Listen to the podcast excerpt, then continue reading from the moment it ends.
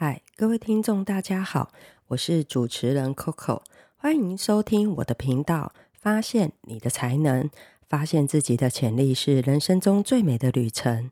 你有这样子的感觉吗？为什么事情明明很多却不想做？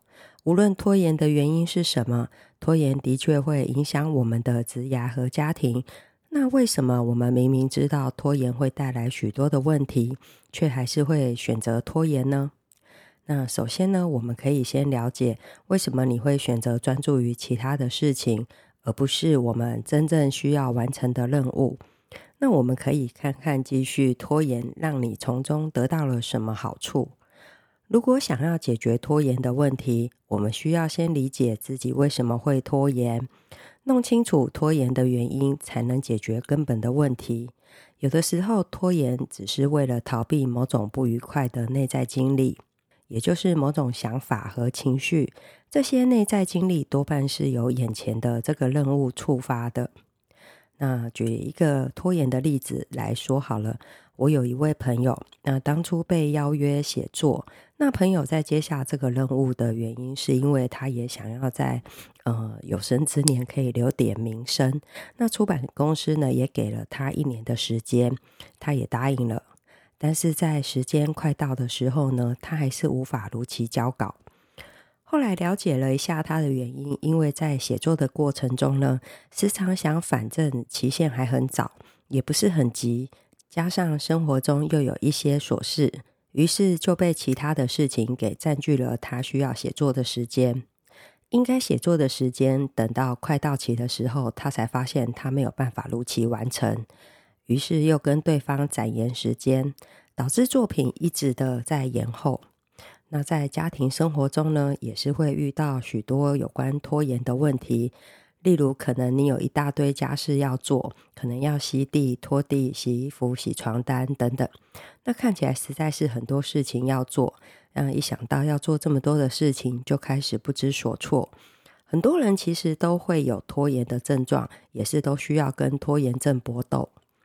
那因此呢，要做到这么多的事情，我们的情绪就会开始有一些反应，有时可能还会有负面的情绪。负面情绪和这些事情也会带来厌烦或兴趣缺缺的感觉，可能导致想要逃避，进而导致拖延的一个症状。那以下呢，有几个大概会产生拖延症状的原因。那我们可以先了解自己的状况，然后再加以改善。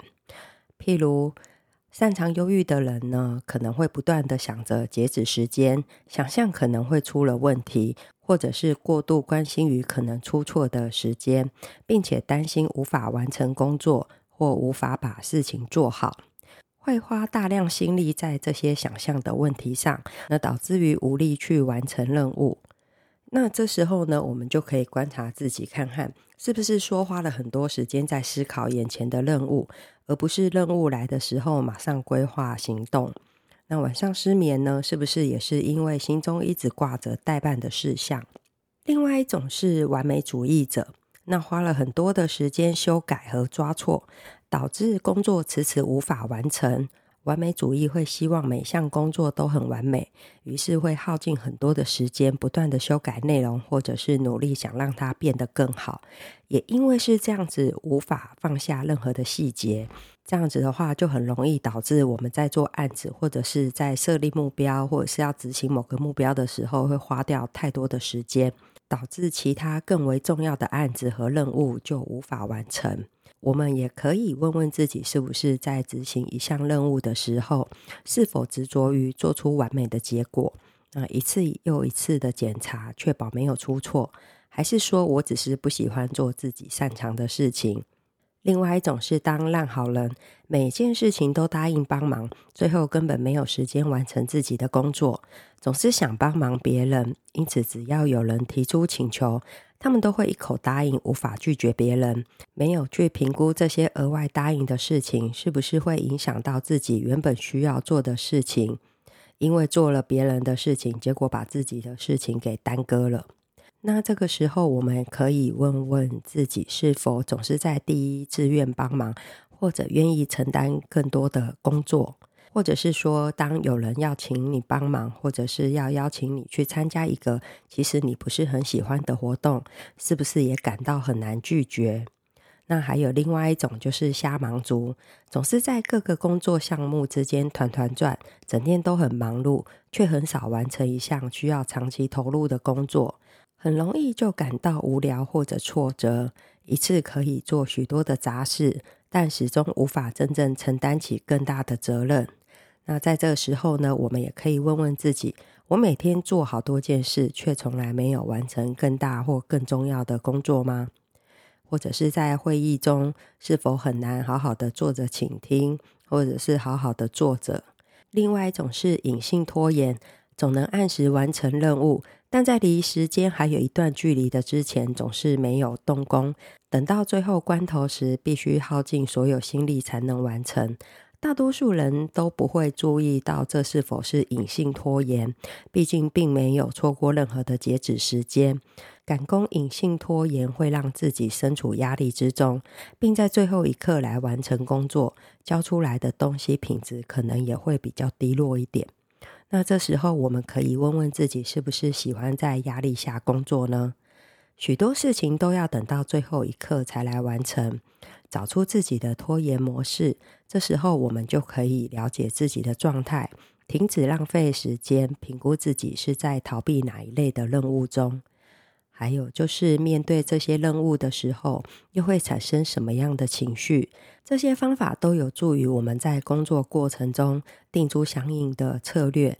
希望以上的分享能够帮助到你。我们在上集谈到了追求天赋，这集将来谈谈盖洛普优势测验影响力领域中的完美。具备完美天赋的人有一种独特的视角，他们能够识别个人、团队和项目中的强项，并致力于将这些强项提升到新的高度。好，还要再更好。这种内在的驱动力使他们在任何的项目上都追求卓越，无论是个人任务还是团队合作。完美天赋的人不仅能提高自己的表现水准，他们的标准和热情也能激励周围的人。通过设定高标准和展示卓越的可能性，他们也鼓励团队成员超越自己的限制，追求更高的成就。这种影响力尤其在团队和组织层面上显得重要，因为它提升了整体的质量和表现。擅长于将已经很强的项目或技能变得更加卓越。他们的这项努力不仅限于提升质量，还包括了增加价值。在他们的努力下，每个项目都有机会达到最大的潜力，并以一种新的、更具影响力的方式发挥作用。完美天赋的人证明了，通过不断发展和利用个人和集体的优势，任何目标都是可以实现的。你的特质有完美吗？欢迎来信与我们分享。关于完美的部分，我们分享到这边。想知道自己的优势特质吗？以及如何使用特质帮助自己？如果你厌倦了目前的生活，觉得未来茫然、担忧，工作上想转换跑道，人际关系困扰，想为自己开创出新的一片天，活出精彩。我是盖洛普的优势教练，也是 NLP 执行师，也完成了 PDP 员工发展咨询认证课程。欢迎上优势地图网站与我们预约您的专属教练，也欢迎来信与我们互动。今天就与大家分享到这里，敬请期待下集。我们要谈的影响力天赋是竞争。记得订阅、收藏、转发哦！谢谢你们的收听与支持，我们下次见。